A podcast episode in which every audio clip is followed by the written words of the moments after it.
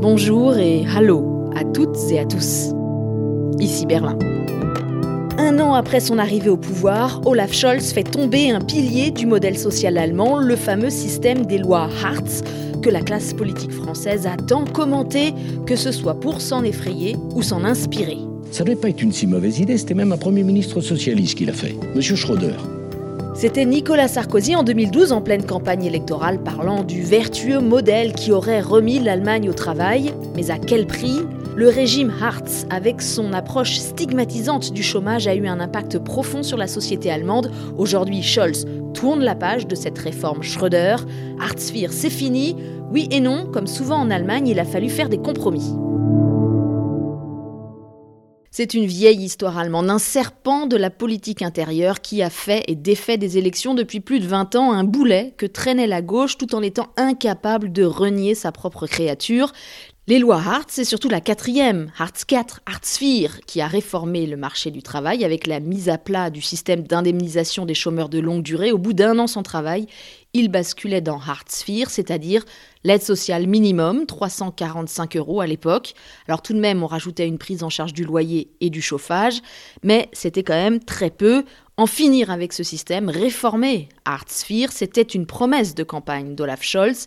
Elle est inscrite dans le contrat de coalition et pourtant, ça n'a pas été une formalité cet automne. Il y a eu beaucoup de débats et même un blocage politique début novembre. La réforme est finalement passée au Parlement le 25 novembre et elle entrera en application le 1er janvier. On va voir ça tout de suite avec le directeur du DFI, Franck Bassner. Bonjour Franck. Bonjour Hélène.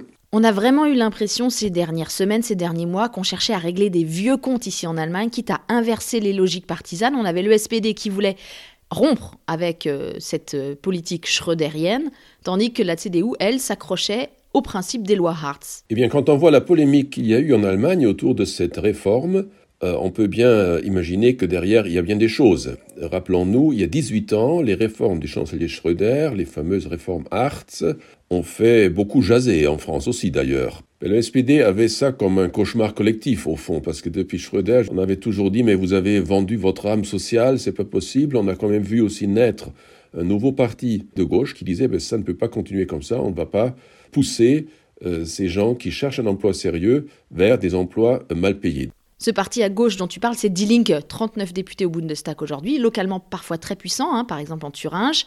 Et son opposition aux réformes Hartz, c'est toujours un élément très important hein, pour le parti, et on va d'ailleurs l'entendre dans quelques minutes dans le reportage. Donc ça, c'était quand même quelque chose de très douloureux pour l'SPD qui a voulu gommer euh, ce passé.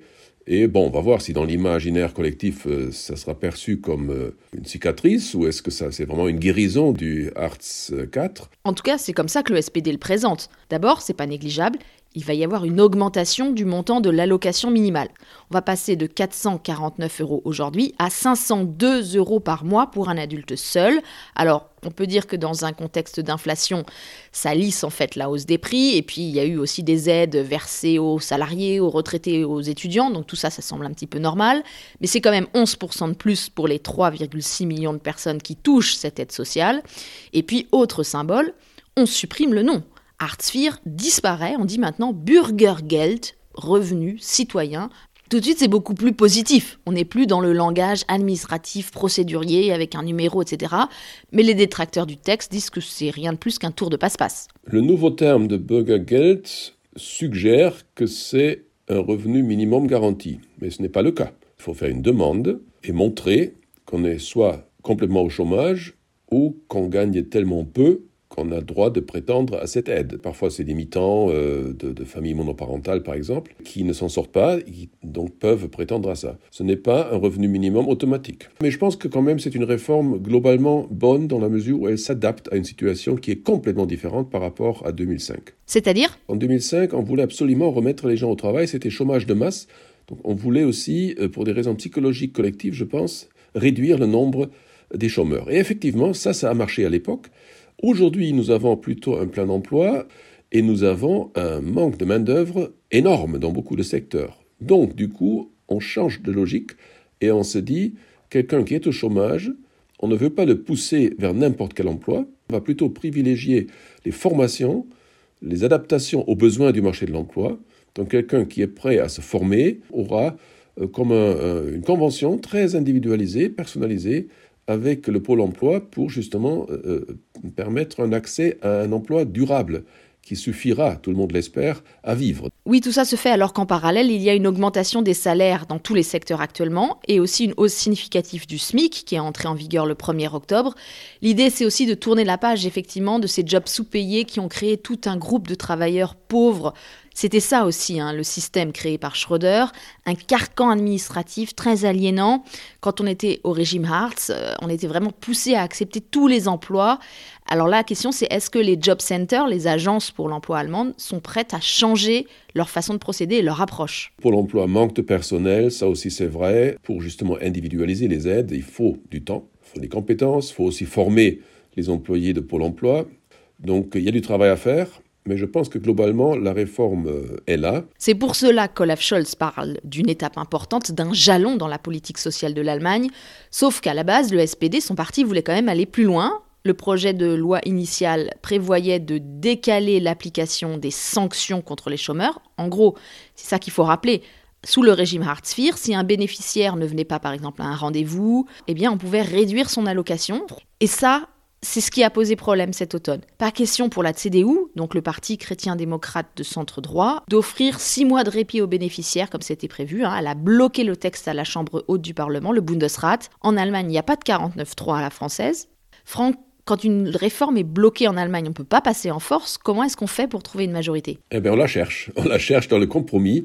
Dès que les finances publiques sont concernées, et c'est le cas évidemment dans cette réforme Bürgergeld, le Bundesrat, qui est donc la représentation des gouvernements des 16 Länder, a le droit de faire des amendements, de bloquer, ou, euh, dit différemment, le gouvernement fédéral a toujours besoin de deux majorités, une au Bundestag, et là c'est le cas de Scholz évidemment avec sa coalition, mais aussi une majorité dans cette deuxième chambre qui représente les Länder. Dans ce cas, il y a toute une procédure qui existe, euh, on se met autour de la table, on négocie, et effectivement on a trouvé Bon, peut-être pas très rapidement, mais quand même, on a trouvé un compromis et tout le monde euh, se vante d'avoir eu raison. Euh, bon, à la fin, on va voir dans la pratique euh, l'application de cette nouvelle formule si les vertus de cette réforme vont vraiment marcher et apporter un plus. ça reste à voir. Donc les sanctions survivent, et même si au bout du compte, et les chiffres le montrent bien, hein, elles ne concernent en théorie que 5% des allocataires de ce fameux futur Bürgergeld. Mais la CDU et la CSU de Bavière aussi, il faut le noter, y tenaient vraiment. Bref, on a quand même là un pilier du système Hartz IV qui résiste. Au nom du compromis, en gros, on a dilué l'esprit de la loi. Question très philosophique. Faudrait la poser à notre grand philosophe Hegel. Est-ce qu'on peut diluer l'esprit? Ça, c'est une bonne question.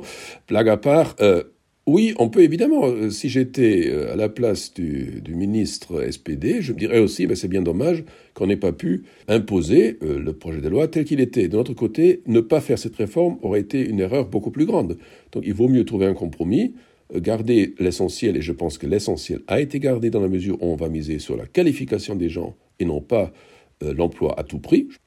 Vu la situation démocratique du pays, et bien voilà, on fait le compromis qui est possible. Oui, le compromis, c'est vraiment quelque chose qui est inscrit dans les gènes de la démocratie allemande, hein, dans son fonctionnement même. Et même dans la société, peut-être rappelons-nous qu'il y a très peu de temps, après quelques grèves euh, d'avertissement, quand le public français déjà voyait venir euh, un mouvement social important en Allemagne, le plus grand syndicat, ben, qu'est-ce qu'il a fait? Il a négocié et il a eu une très forte augmentation des salaires. Donc ça, ça reste quand même une force de la société et des acteurs sociaux et politiques allemands donc du coup, euh, dès qu'il y a une loi importante de telle envergure, c'est peut-être mieux s'il y a un compromis parce que après personne ne pourra dire qu'il n'a pas été au moins écouté. Donc je pense que ça donne une plus forte crédibilité et légitimité à cette loi. Mais alors comment on va faire en France, Franck? Nous, maintenant, là, les Français, on n'a plus Artsphere, les mini-jobs, les jobs à 1 euro, pour taper sur l'Allemagne, pour dire, voilà, regardez, oui, l'Allemagne est dynamique, mais elle est créatrice de pauvreté. Ça, c'était vraiment un discours très répandu qu'on a beaucoup entendu. Mais la France, peut-être, euh, et les milieux politiques français sont un peu trop fixés sur l'Allemagne et regardent peut-être trop euh, ce voisin et ce partenaire, euh, quitte à euh, paniquer si en Allemagne il y a des choses qui marchent et se en se demandant si on ne peut pas le faire en France.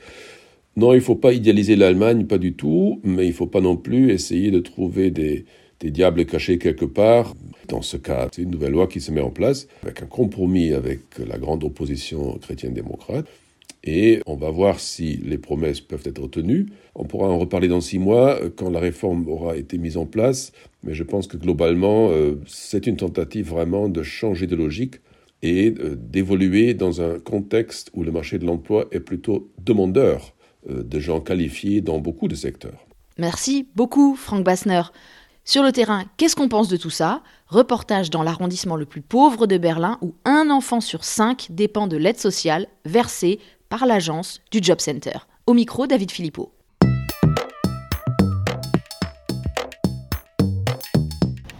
Le Job Center de Neukölln se trouve au bout d'une galerie impersonnelle. On entre par l'arrière du bâtiment. Sa façade grise surplombe le passage venteux. C'est haut, c'est froid, c'est euh, brutal au niveau de l'architecture. Personne n'a envie d'y entrer, de devoir demander de l'aide de l'État ici. Ruben Lennert dirige l'antenne de Die dans l'arrondissement. Pour lui, ce sont toujours les mêmes principes qui s'appliqueront après la réforme le 1er janvier. Ils ont fait du bricolage, ils ont changé les noms, mais sur le fond, rien n'a changé, trop peu a changé. Il s'agit toujours d'une loi de pauvreté. On est toujours confronté à une loi destinée à faire mal aux chômeurs et à faire peur à tous ceux qui ont toujours un emploi. Son parti salue l'augmentation de l'allocation, mais considère qu'en dessous de 1200 euros, personne ne peut vivre dignement en Allemagne. Et les 50 euros en plus, qui compensent à peine l'inflation, peuvent être rabotés par l'administration, explique Ruben Lennert, tout particulièrement ici, car le Job Center de Neukölln a la réputation d'être l'un des plus punitifs d'Allemagne. Là, il, est toujours possible et légal de sanctionner des chômeurs la réduction de l'aide sociale de 30%, ce qui est toujours énorme. Oh, avant, c'était encore pire. Il y avait des, des réductions totales, c'est-à-dire des réductions de 100%. Manuela, 60 ans, est une habituée du bâtiment gris. Une longue maladie et un parcours personnel compliqué l'ont fait basculer dans le système Hartz. Elle le résume en trois phrases. Disons que ça dépend du fonctionnaire en face de toi. Certains sont gentils et patients, mais d'autres te traitent comme de la merde. Elle bénéficie depuis peu d'un emploi subventionné dans une cafétéria scolaire mais elle se méfie des promesses des politiques et de la nouvelle réforme. Comme on dit en allemand, c'est bonnet blanc et blanc bonnet. C'est triste au fond. Et puis comment ça va se passer maintenant? Je sais pas. Le job center de Neukölln, là il va fermer trois semaines par manque de personnel. Ça va faire encore plus de stress et de pression, je pense. En attendant, son retour au travail a changé sa vie. Elle se dit chanceuse et fière et trouve enfin de quoi mettre un peu de côté pour sa retraite, évaluée aujourd'hui à seulement 900 euros. Au plus près des populations défavorisées, ici, sur le terrain, en Allemagne, on a déjà eu l'occasion d'en parler dans un précédent épisode, il y a les associations caritatives des églises, très bien organisées, qui font un travail remarquable, faut le dire, contre la misère, mais elles ont aussi parce qu'elles sont très influentes, la possibilité d'agir sur le débat public et le débat politique. Il se trouve que la porte-parole de Caritas, donc euh, le secours catholique, est une ancienne collègue, Mathilde Langendorf. Elle a travaillé pendant des années comme journaliste économique ici à Berlin. Elle a beaucoup couvert à l'époque les débats politiques et la mise en œuvre de Hartz. Elle a donc un double regard et j'ai commencé par lui demander ce qu'elle pensait de cette nouvelle loi. Nous, chez Caritas, euh, dans cette réforme, il y a plein de choses pour lesquelles on se battait depuis des années. Quand on a vu arriver le projet de loi, à plein d'endroits, on s'est dit Ah ouais, super. Et effectivement, une page va se tourner, et changement de paradigme, etc. Bon, après, il y a une partie de ces choses-là qui ont été un petit peu diluées. Et puis, on sait très bien aussi que pour les gens qui percevaient les allocations Artfir ou qui vont percevoir leur Burger Geld. Ce qui compte, c'est pas ce qui est écrit dans la loi, c'est la manière dont euh, les gens à qui ils ont affaire au job center, leurs interlocuteurs, les gens euh, à qui ils doivent remettre des papiers, euh, qui les convoquent à des rendez-vous, etc., les attentes qu'ils expriment, la manière dont ils leur parlent. Et est-ce que de changer une loi qui écrit autre chose dans un paragraphe XY, ça suffit pour qu'on s'adresse à eux différemment? C'est un peu la grosse question dans la mise en œuvre. Donc cette réforme, c'est pas encore la garantie d'en finir avec Hartz Si vraiment tout se passe comme c'est écrit là, euh, ça peut être euh, un changement de paradigme. Il y a une logique d'accompagnement et qui n'est plus euh, j'attends de toi ça et ça, sinon je te coupe les vivres et vas-y, je te remets au boulot à tout prix. Si on arrive à la mettre en œuvre comme ça, effectivement, ce serait un gros progrès. Et on pourra dire qu'on a laissé Artsphere derrière nous avec tout ce qui est péjoratif dans Artsphere. C'était quoi le problème de Artsphere Parce que ça a remis l'Allemagne au travail. Ça a remis l'Allemagne au travail à tout prix. Et c'était ça le problème. La logique, c'était prends un job, n'importe lequel, même s'il est ultra mal payé, même s'il ne correspond pas à ce que tu sais faire, et puis même si tu sais rien faire d'ailleurs. Tu prends un job, voilà, comme ça, on t'a plus, euh, t'es plus à notre charge. Et ben, le problème, c'est que ça a permis à un secteur de très bas salaire de se développer. Quand on ne peut pas vivre dignement de son travail, ça ne sert à rien d'avoir un travail. C'est bien que l'Allemagne euh, soit dans une situation de quasi plein emploi, mais euh, la, réalité de la vie des gens qu'on voit venir, nous, chez Caritas, dans nos permanences, etc., c'est bien loin de, des célébrations, des chiffres de euh, mois après mois, on est au taux de chômage le plus bas depuis la réunification, etc. C'est tout autre chose ce que nous disent les gens qui ont été à ou qui vont toucher là ce Burgergeld, c'est que c'était quand même un système très sévère, très intrusif. Est-ce que ça c'est terminé maintenant? Parce que dans la version finale de la loi, après le compromis qui a été trouvé avec la CDU-CSU, on reste quand même un petit peu dans cette mentalité. On attend de la part des bénéficiaires encore un certain nombre de contreparties. Ouais. Alors c'est vrai que dans la Hartsphere ancienne manière, cette défiance finalement vis-à-vis des gens était très forte. La réforme, là, essaye de s'en écarter un peu. Il y a un petit peu plus de crédit euh, accordé à la bonne foi des bénéficiaires, mais on n'est pas dans une logique de blanc-seing total. Cette idée que quand on est soutenu euh, par l'État, on, doit fournir certaines contreparties. Chez Caritas, on ne trouve pas non plus complètement absurde. Toutes les organisations sociales ne sont pas sur cette logique, mais c'est un peu, nous, notre idée. Même les sanctions, en soi, c'est pas complètement absurde. Le régime tel qu'il était, il était beaucoup trop sévère, notamment pour des gens qui sont jeunes, euh, qui commencent juste dans la vie active. Il y avait vraiment des, aberrations. Mais l'idée que euh, si au bout d'un certain temps, on a manqué un certain nombre d'échéances ou je sais pas quoi, il se passe quelque chose, que ça se traduise par quelque chose, elle n'est pas complètement aberrante. Après, il faut voir que le taux de chômage, maintenant, il est tellement bas que vraiment les gens qui sont encore au chômage depuis longtemps, c'est des gens qui sont dans des situations de crise profonde et auxquelles on ne peut pas appliquer euh, des choses qui paraissent évidentes de je me rends à une convocation, euh, euh, j'appelle le jour où je suis censé appeler, etc. ne sont pas du tout évidentes pour plein de gens. Donc tout de suite sanctionner, c'est c'est pas du tout la méthode. Et, encore une fois, du coup, on en revient là. Est-ce que ça, ça va changer?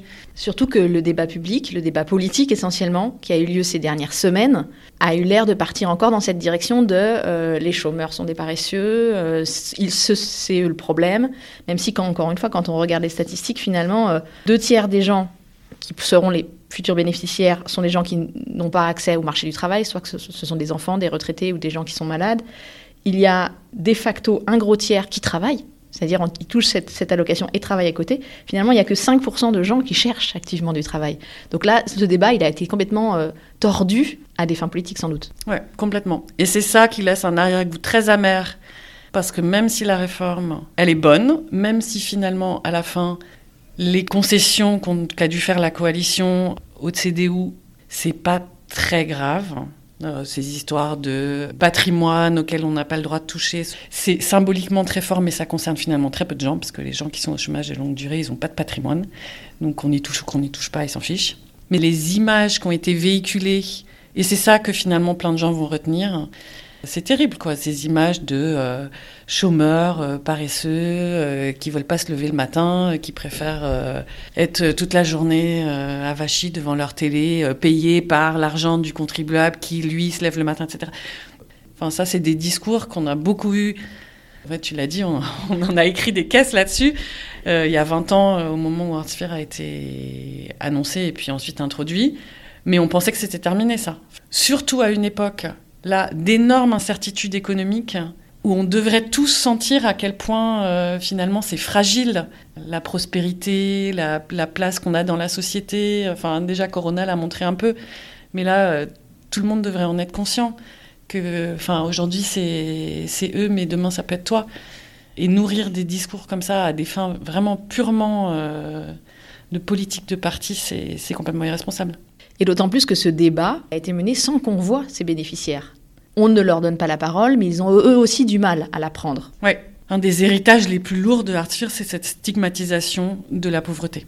Soit on veut pas comprendre ce qu'ils disent, ou c'est tellement raccourci que finalement ça les range dans des tiroirs où ils n'ont pas envie d'être. Oui, c'est difficile. On a mis l'Allemagne au travail à tout prix. On a créé des travailleurs pauvres. Là, il y a quand même eu, 1er octobre, cette augmentation du SMIC. L'idée, c'est quand même un petit peu quand même de sortir de cette spirale, quoi.